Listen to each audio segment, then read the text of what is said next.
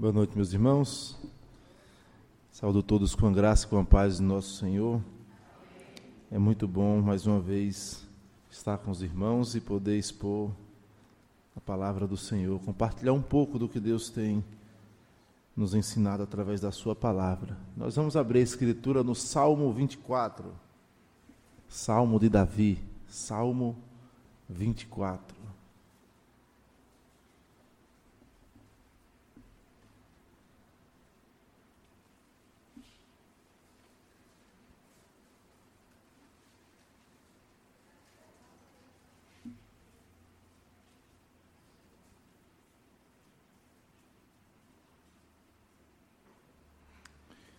A leitura eu vou fazer da seguinte forma. Eu lerei até o versículo 8, fazendo a pergunta. A igreja responderá a pergunta do versículo 8. E depois a igreja responderá a pergunta do versículo 10.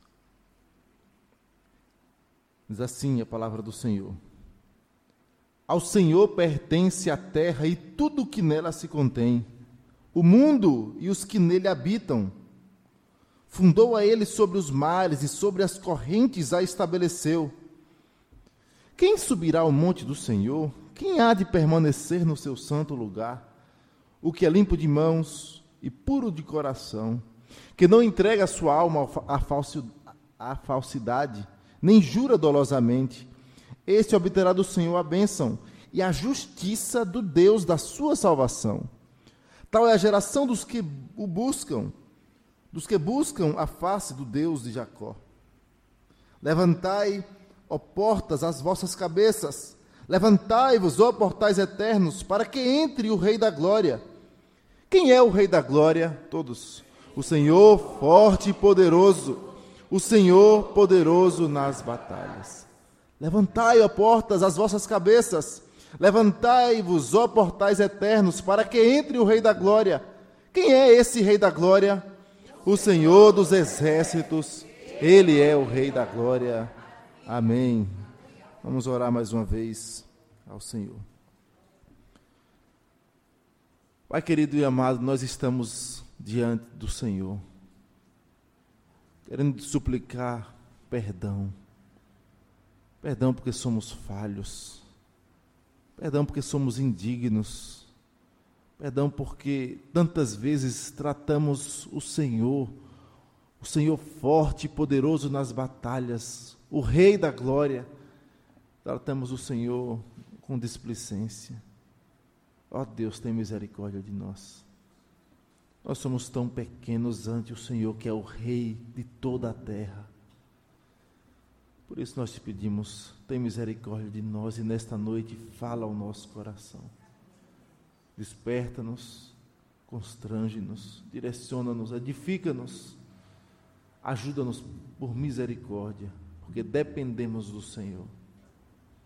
Pedimos isso, pedimos que o Teu Espírito fale a cada um aqui nesta noite. E se alguém aqui, Senhor, neste local de culto ao Senhor, que não conhece o Senhor, que não tem intimidade com o Senhor, que não entregou sua vida a Cristo, que se renda àquele que é o Rei eterno e imortal, aquele que governa todas as coisas, aquele a quem todo joelho se dobrará no último dia, o Rei da Glória. Em nome dele nós te pedimos, fala conosco, em nome de Jesus. Amém, Senhor. Deus não é o seu ídolo. Repito, Deus não é seu ídolo. Você não idolatra a Deus. Porque ídolo é diferente. Ídolo é algo feito pelas mãos dos homens. Tem boca e não falam. Tem olhos e não veem. Tem ouvidos e não ouvem. Tem nariz e não cheiram. Som nenhum lhe sai da garganta. Um ídolo é assim: você se dirige a ele, é uma estátua. Pede-lhe alguma coisa, e se ele não lhe atender, você pega assim, ó, um copo com água e põe ele de cabeça para baixo. Até ele lhe responder, vai ficar eternamente ali. Vai apodrecer, porque ele não vai lhe responder. No máximo, a Escritura diz que aqueles que sacrificam aos ídolos, Paulo fala aos Coríntios isso, é dura a palavra, sacrificam aos demônios. Paulo diz isso na Escritura. Não sou eu quem está dizendo isto, é a Escritura, é Deus. E Deus não é o nosso ídolo. Ídolo é algo que é construído pela mente humana. João Calvino diz que o coração do homem é, por assim dizer, uma perpétua fábrica de ídolos. Porque na realidade, a queda, quando Adão e Eva pecam contra o Senhor, a queda é a inauguração do vazio no coração do homem. O coração de Adão e Eva foi criado, assim como, como nós, criados para adorar o Senhor. Qual o fim principal do homem? O fim principal do homem é glorificar a Deus e alegrar-se nele para sempre. É em Deus, a completude do coração do homem é Deus, só Deus preenche. E a queda inaugura esta falta da plenitude de Deus no coração do homem. E a partir dali, o homem começa a buscar preencher o vazio que só Deus pode preencher. E ele preenche com quê? Com ídolos. É por isso que o homem passa a adorar o sol, adorar a lua, fazer coisas desagradáveis ao Senhor, tentando preencher o vazio, tentando glorificar a coisas Paulo fala em Romanos 1 sobre isso, adorando a criatura ao invés do Criador, aquele que é bendito eternamente, e tentando buscar a plena alegria nelas, alegria que só é encontrada em Deus. Mas Deus não é o nosso ídolo, Ele é o Senhor Criador, Ele é soberano, Ele é Rei, Ele governa todas, absolutamente todas as coisas. Você tem dúvidas de que Deus governa o sol?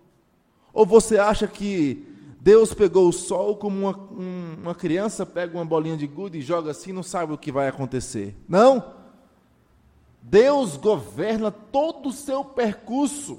E há uma frase também de João Calvino interessante que ele diz assim: o sol não é guiado por um instinto cego da natureza. Deus conduz todo o seu percurso todo o seu percurso. Deus conduz todas as coisas. E pare para pensar.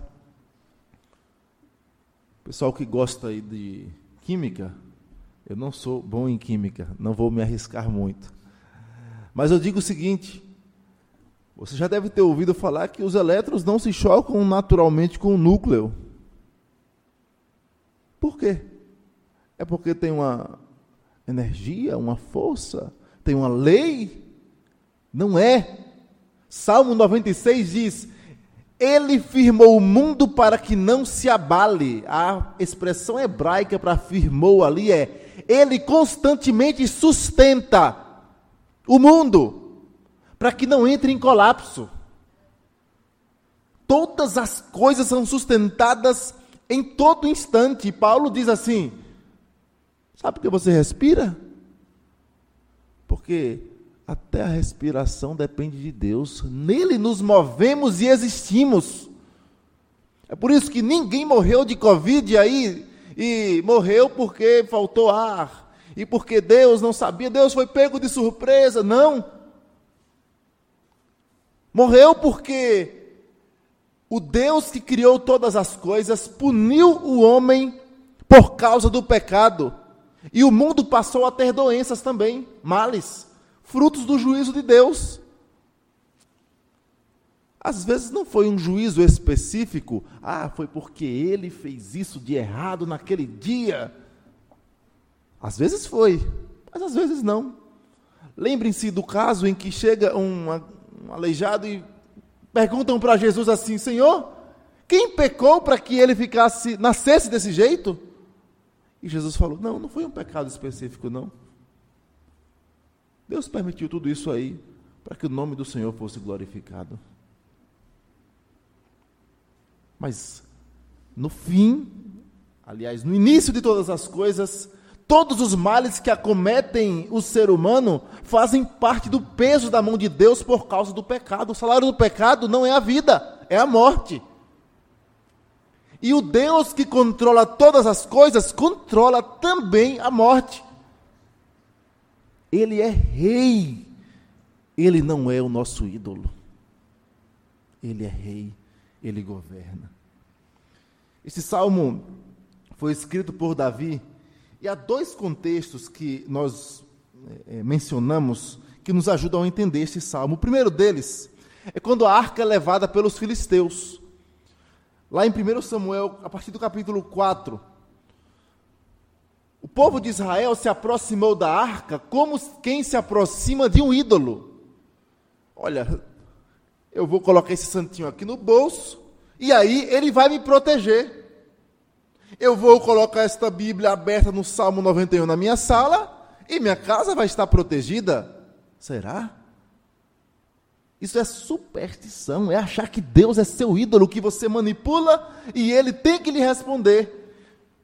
É quase que uma feitiçaria. Feitiçaria é isso: você pega objetos, manipula objetos, fala algumas palavras mágicas e move o sobrenatural. Isso é feitiçaria. Eu pego algum objeto, faço algum rito com algum objeto, tem que ser neste salmo, falo algumas palavras mágicas, o que habita no esconderijo, pronto, está protegido, movi o sobrenatural. Não, Deus não é nosso ídolo, Ele é Senhor soberano. Nabucodonosor, após a sua loucura, ele diz assim: ele, o Senhor, é aquele que opera sobre o exército dos céus. É aquele que opera sobre a vontade dos homens e não há quem possa resistir-lhe e dizer: o que é que o Senhor está fazendo? Ninguém pode, porque Ele faz todas as coisas. É Ele quem põe reis, é Ele quem depõe reis. É Ele quem escolhe, é Ele quem escolhe prefeito, governador, presidente. É ele. Às vezes, para abençoar o seu povo, mas às vezes para pesar a mão sobre o seu povo. Foi assim. Durante toda a história de Israel foi assim.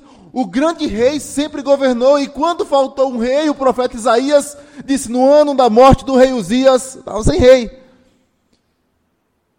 Eu vi o Senhor como assentado sobre um alto e sublime trono Ó oh, Rei sublime em majestade e glória, este é o nosso Deus, ele não é nosso ídolo. Ele faz o que quer, ele faz com quem quer, mas ele faz para a sua glória. E o nosso consolo é que ele faz tudo cooperar para o bem dos que amam a Deus. A arca foi levada, levaram a arca. Que terrível! Por que foi levada? Porque Israel estava em pecado contra o Senhor. Eli não corrigiu seus filhos que bagunçavam no culto ao Senhor, brincavam de cultuar a Deus.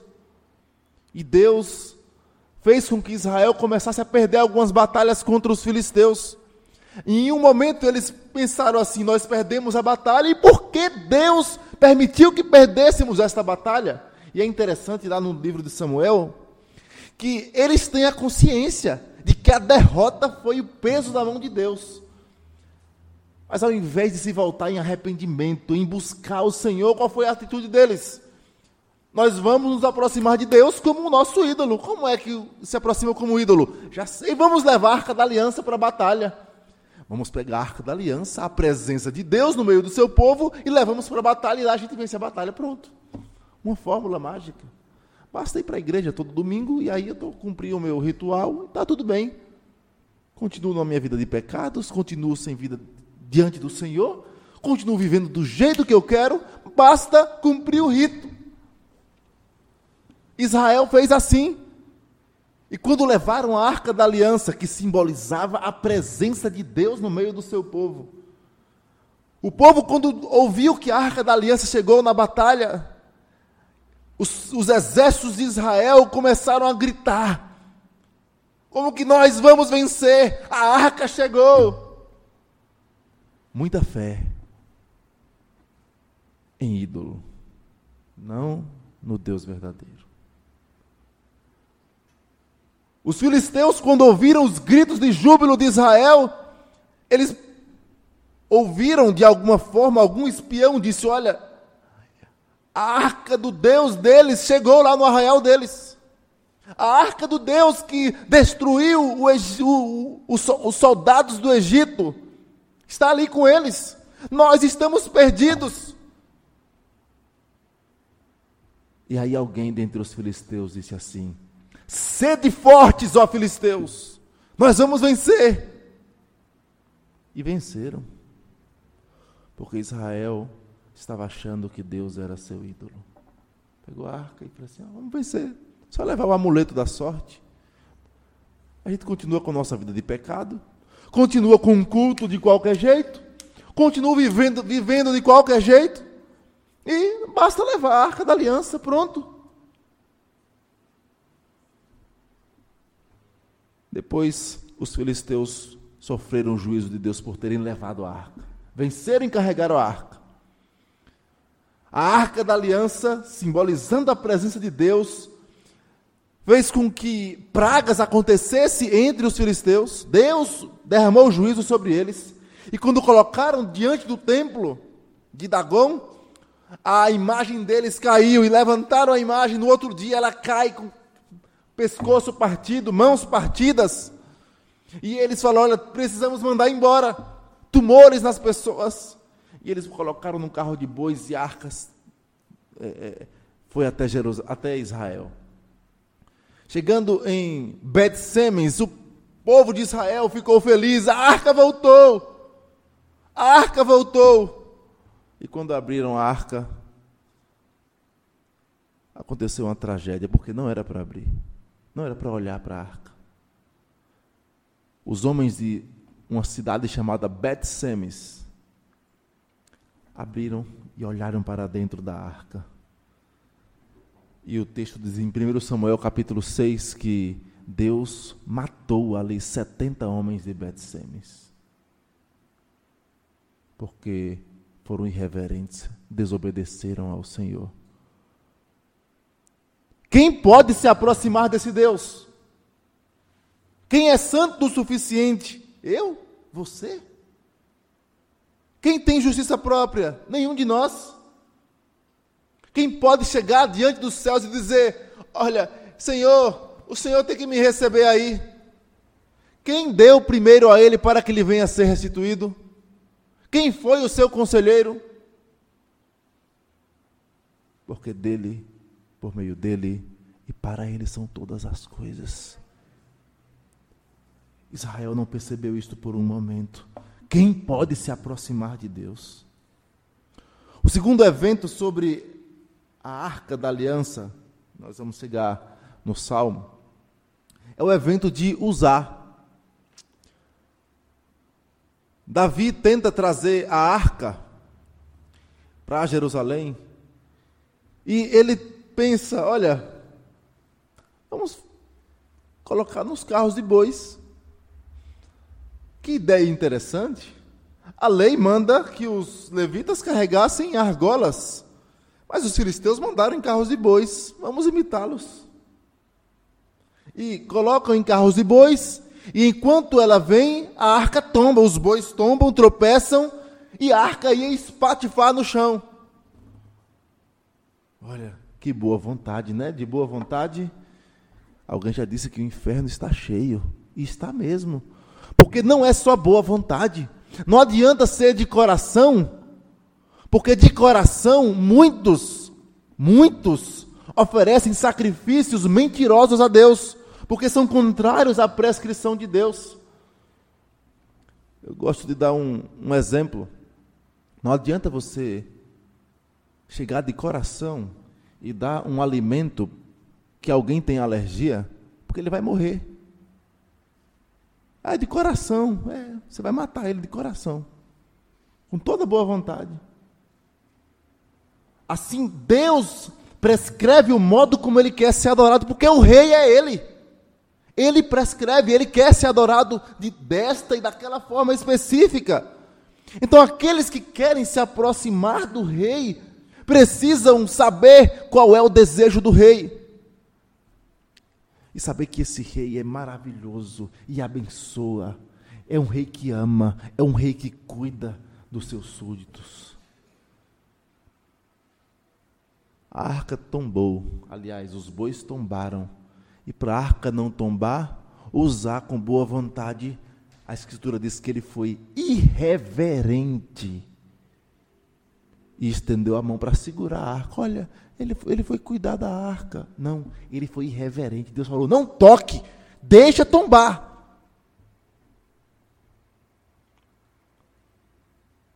Uzá foi fulminado na hora. E quando Davi soube, Davi se entristeceu e exclamou: Como a arca do Senhor virá a mim? Como? Quem pode se aproximar desse Deus? Como? Isaías capítulo 33, versículo 14. O profeta diz: Quem pode habitar perante chamas eternas? Quem? Quem pode se aproximar? A ideia quem pode se aproximar daquele que é fogo consumidor? Porque Deus não tolera pecado, irmãos. Deus é santo. É, é, não é um preciosismo de Deus, é a sua natureza santíssima. A sua santidade, a sua justiça e a sua santa ira são atributos perfeitos de Deus e que diante do pecado não tem outro caminho a não ser a ira de Deus. Quem pode se aproximar desse Deus? Ele não é nosso ídolo. Nosso ídolo, a gente põe no bolso. Nosso ídolo, a gente confia nele como um, um passe de mágicas. Ele me obedece. Ele faz o que eu quero. Se não fizer, ainda fico de mal dele. É por não ter a consciência que estamos diante de um rei, é que nós, por vezes, nos sateamos com Deus. Ah, mas eu tenho servido ao Senhor, eu tenho feito tanto, eu tenho buscado ao Senhor, eu tenho servido na igreja, e aí agora eu estou doente, e agora estou desempregado. E Deus não é nosso ídolo. Pelo contrário, é perceber que Ele está conosco em todo momento, Ele é um rei presente, Ele não é como o rei Davi, rei segundo o coração de Deus. O rei Davi, na época das batalhas, estava lá, fora das batalhas, deixando seus exércitos brigarem e aí adultera com Batseba. Ele é um rei presente que vai à frente do seu povo, que vai batalhar junto com o seu povo. Salmo 24, o rei Davi vai trazer o reconhecimento de quem é o rei. É como que o rei diz assim: vocês estão olhando para mim, vocês têm preparado, quando eu chego das batalhas, a, o, os festivais, as festas alegres para comemorar a vitória que o rei conduziu às batalhas, mas eu não sou o rei. Olha, como assim, Davi? Você não é o rei? Não, não sou eu o rei. Esta é a declaração de Davi. Eu não sou o rei. Quero vos apresentar o rei, porque agora Davi estava conseguindo trazer a arca da aliança para sua capital, para sua cidade. E é nesse contexto que ele escreve o salmo. Quando ele consegue trazer a arca, ele escreve um salmo dizendo: O rei está chegando. O verdadeiro rei, aquele que governa tudo, está chegando. Os versículos 1 e 2, ele vai começar a falar sobre o domínio desse rei. Ao Senhor pertence a terra e tudo que nela se contém, o mundo e os que nele habitam. O domínio do rei é tudo. Deus domina sobre o quê? Tem uma música que nós cantamos: Deus domina sobre terra e mar. É sobre tudo. O seu domínio é sobre todas as coisas, nada foge ao seu controle. Desde uma, um átomo ou algo menor do que o átomo, até os maiores planetas, tudo está sob o seu controle. Até os homens, nada foge ao seu controle. E aqui uma palavra interessante. Ora, e o livre-arbítrio fica onde? Só pense o seguinte: Para você ficar pensando e meditando, se você tem dificuldades com a questão da soberania de Deus sobre a vontade dos homens. Se os homens têm esse livre-arbítrio todo, como se prega? Onde está o livre-arbítrio do ladrão? Porque eu preciso orar para Deus me proteger dele. E para Deus me proteger dele, Deus precisa segurar a sua mão, o seu arbítrio.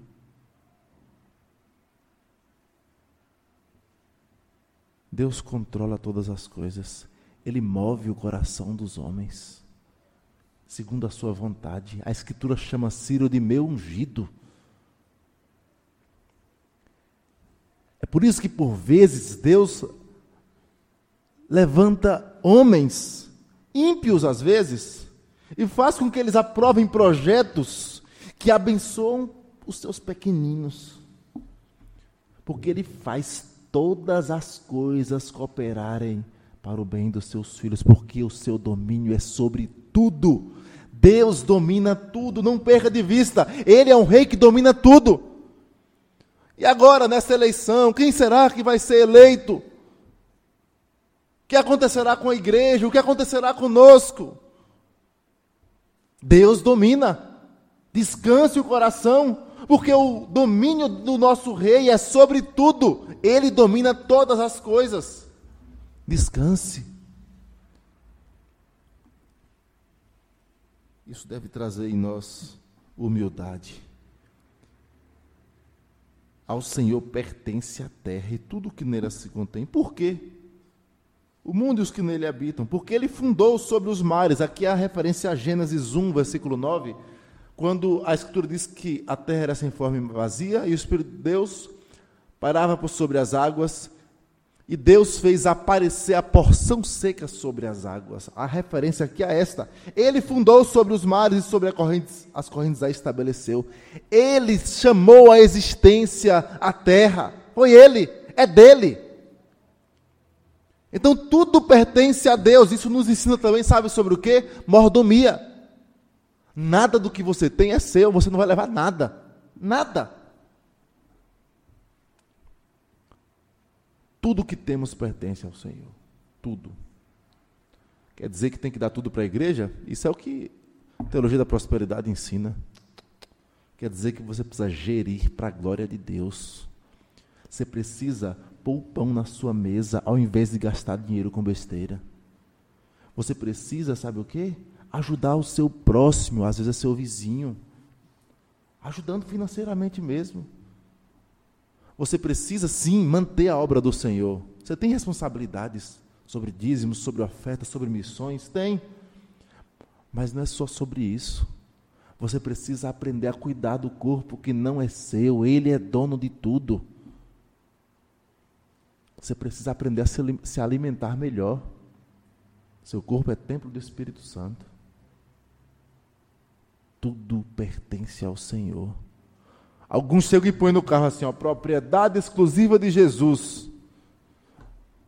Mas vive fazendo roubadinhas no trânsito. Ou seja, de fato, é propriedade de Cristo mesmo. Tudo é dele. Ele é o rei que domina sobre tudo. Mas você e eu, como mordomos do Senhor, cuidamos de tudo para a glória do rei. Tudo pertence a ele. Então, nós usamos e gerimos aquilo que Ele entregou em nossas mãos para a glória dEle. E Ele, por ser um Rei bondoso, Ele nos enche de alegria em servi-lo. Quem são os súditos desse reino, deste rei? O texto diz no versículo 3: Quem subirá ao monte do Senhor? Quem há de permanecer no seu santo lugar? Salmo 15 fala sobre isso.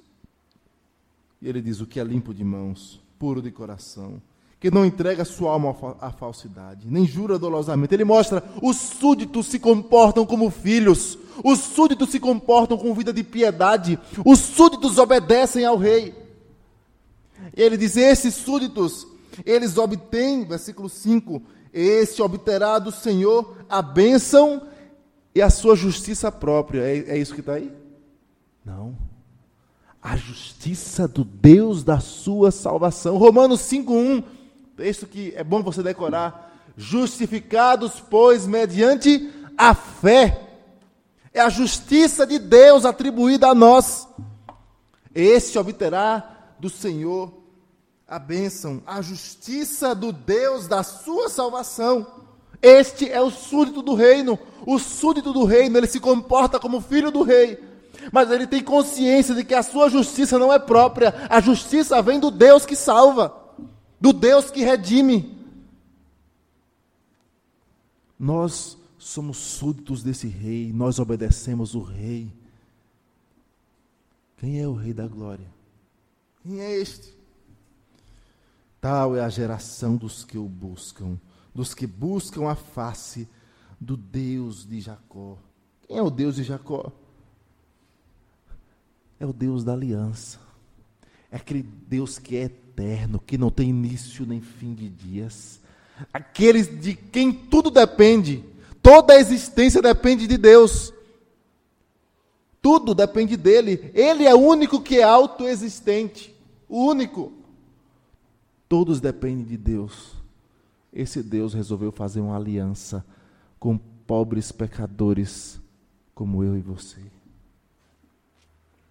Quem são os súditos dele? São aqueles que são justificados na sua redenção, no seu filho. Mais uma terceira pergunta. O texto diz assim: Levantai, ó portas, as vossas cabeças. Levantai-vos, ó portais eternos, para que entre o Rei da Glória. Quem é o Rei da Glória?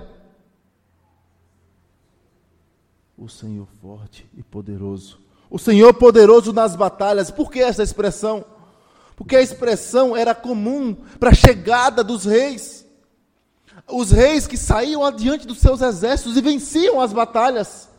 E Davi estava dizendo: Não sou eu que vence as batalhas, não é a minha condução, não são as minhas estratégias de guerra.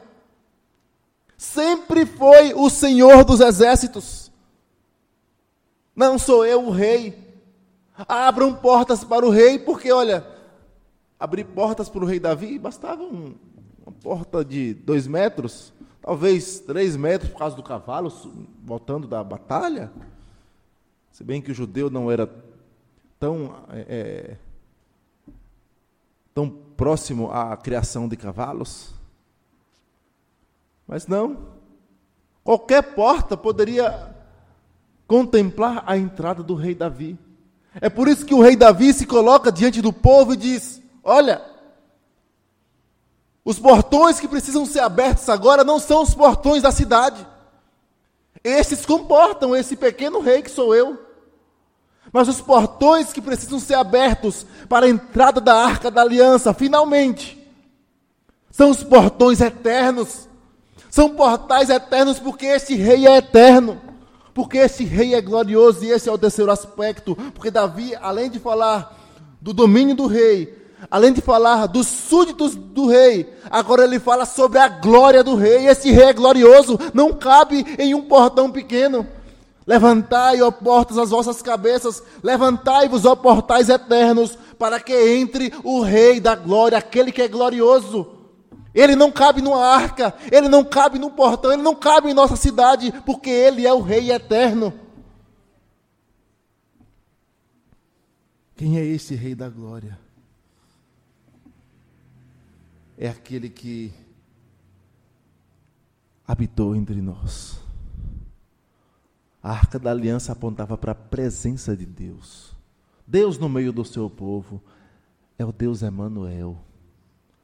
A arca da aliança apontava para um Deus que, para os pagãos, era um Deus fraco. Porque, na visão dos pagãos, um Deus que anda junto com o seu povo, isso é estranho. Porque os deuses ficam em locais, até hoje é assim. Templo dedicado a São não sei quem. Ali é o santuário de São não sei quem templo dedicado a outro, a um falso Deus. Naquela época, um Deus ficava circunscrito a um local. E quando alguém viajava e saía daquele local, estava desprotegido do seu Deus, do seu ídolo, do seu falso Deus. E Deus se apresenta a Abraão como aquele que vai de junto, que anda, anda com o, aquele com quem faz, com quem ele faz uma aliança, ele anda em todo instante. É o Deus que anda como um amigo, como aquele que governa e dirige. E Abraão sai da sua terra e da sua parentela para ir para um lugar onde Deus o mostraria. Ou seja, você vai andar comigo em todo instante. Estarei contigo. Davi mostra, ele é o Deus da glória. Você talvez se pergunte: por que então Davi construiu um templo fixo? Porque quando Deus fala com Moisés, Deus fala assim: olha, constrói o tabernáculo. E o tabernáculo se movia. Porque quando a coluna de nuvem ou de fogo se movia, Deus, o rei do seu palácio, porque o tabernáculo era uma espécie de palácio, a sala do trono, como nós conhecemos, era o Santo dos Santos, diante da presença do Rei que é santo, só o sumo sacerdote, fazendo sacrifício pelos seus próprios pecados e pelos pecados do povo, uma vez por ano tinha acesso. O rei se movia. O palácio tinha que ser desmontado e montado onde parava a coluna de fogo ou de nuvem. Depois Davi constrói o templo e Deus permite, para mostrar que o seu reino é estabelecido, é fixo. Ele não é um reino simplesmente mutável. Se o tabernáculo ensinava o Deus que anda no meio do seu povo, que guia, que conduz a direção, o templo mostra a estabilidade do reino, a estabilidade deste rei. Mas o profeta Ageu diz: a glória da última casa será maior do que a da primeira. O templo foi destruído. No tempo de Esdras e Neemias, eles voltam para reconstruir as ruínas. E depois da reconstrução, alguns falam: olha, é, esse templo está bonito, mas o anterior de Salomão era melhor. É... E Ageu, o profeta, diz: olha, farei abalar os céus e a terra a glória da última casa será maior do que a da primeira. Está vendo a glória da casa que Salomão construiu? A glória de Cristo, aquele que é Deus no meio do seu povo, aquele que é o templo. E ele diz: Olha, eu destruirei este templo e reconstruirei em três dias. Cristo é o templo, Cristo é o tabernáculo, Cristo é a expressão da presença de Deus no meio do seu povo. A arca da aliança era o símbolo do trono de Cristo. Isaías diz que viu a glória do Senhor assentado sobre um alto sublime trono, e João, capítulo 12, diz que Isaías viu Jesus. João 12 diz: e, e viu Isaías a glória de Cristo e falou a seu respeito. Era Cristo assentado no trono. E a visão de Isaías é no templo. E as abas das suas vestes enchiam o templo. Quem é o Rei da Glória? Jesus. João capítulo 1, versículo 14. O evangelista diz: E vimos a sua glória. Mas antes disso, ele fala assim ainda: o Verbo se fez carne e habitou entre nós, cheio de graça e de verdade, e vimos a sua glória, glória como do unigênito do Pai. O verbo que está traduzido aí por habitou, literalmente a tradução é e o Verbo se fez carne e tabernaculou entre nós. Ele montou o seu tabernáculo em nosso meio, assim como o tabernáculo foi montado. Ele é a presença de Deus no meio do seu povo. Ele é o Deus glorioso. Ele é cheio da glória. Ele é o Rei da glória, é Cristo. Quem é o Rei da glória? Jesus Cristo. Ele é o Rei da glória. Qual é o seu domínio? Ele domina todas as coisas, Cristo manda em tudo. Os discípulos se espantaram. Quem é este? Que até o vento e o mar lhe obedecem. Quem é este? Quem são os seus súditos? A todos veio para os seus, mas os seus o rejeitaram. Mas a todos aqueles que creem nele, deu-lhes o poder de serem feitos filhos de Deus. A saber, os que creem no seu nome, a todos que o receberam. Os súditos são aqueles que recebem a Cristo, aqueles que recebem a justiça, a justiça de Cristo, a justiça ativa, aquele que foi perfeito, santo, cumpriu toda a justiça de Deus em nosso lugar. A justiça passiva, aquele que recebeu em si toda a nossa punição, aquele que derramou seu sangue em nosso lugar. Este obterá do Senhor a bênção, a justiça de Cristo, o Deus da sua salvação. Este rei é glorioso, ele voltará em glória, assim como ele subiu em glória, ele voltará em glória, em majestade e aqueles que se recusarem a entregarem a sua vida ao Rei, em adorarem ao Rei Jesus, certamente serão condenados pelo Rei. Quem é o Rei da Glória? É o Senhor Jesus. Se dobre perante Ele. Ame a Ele. Entregue sua vida a Ele. Viva para a glória dEle. Ele não é o seu ídolo. Ele é o Senhor soberano que governa tudo. Não como um tirano, mas como um pai amoroso que nos pega nos, pega nos braços, que cura as feridas, que conduz, que dá a sua vida pelos seus súditos. Esse é o nosso Senhor. Que aprendamos a depositar toda a nossa vida diante dEle. Deus não é o nosso ídolo. Jesus Cristo é o nosso Rei. Ele nos governa. A Ele toda a glória. Amém. Que Ele nos abençoe.